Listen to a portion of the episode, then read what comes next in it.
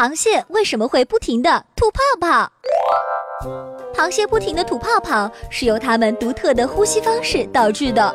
螃蟹是用鳃呼吸的，它们的鳃隐藏在硬壳的下面，就像海绵一样，能够吸进很多水。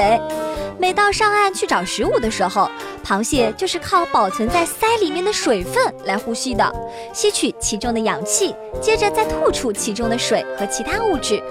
可是啊，如果在陆地上等待的时间太长，螃蟹鳃里的水分就会逐渐减少，而它们仍然会像在水中呼吸一样，努力地抽动鳃和嘴，不断地吸收外界的空气，并将一些水连同空气一起吐出，这样就形成了大量的气泡。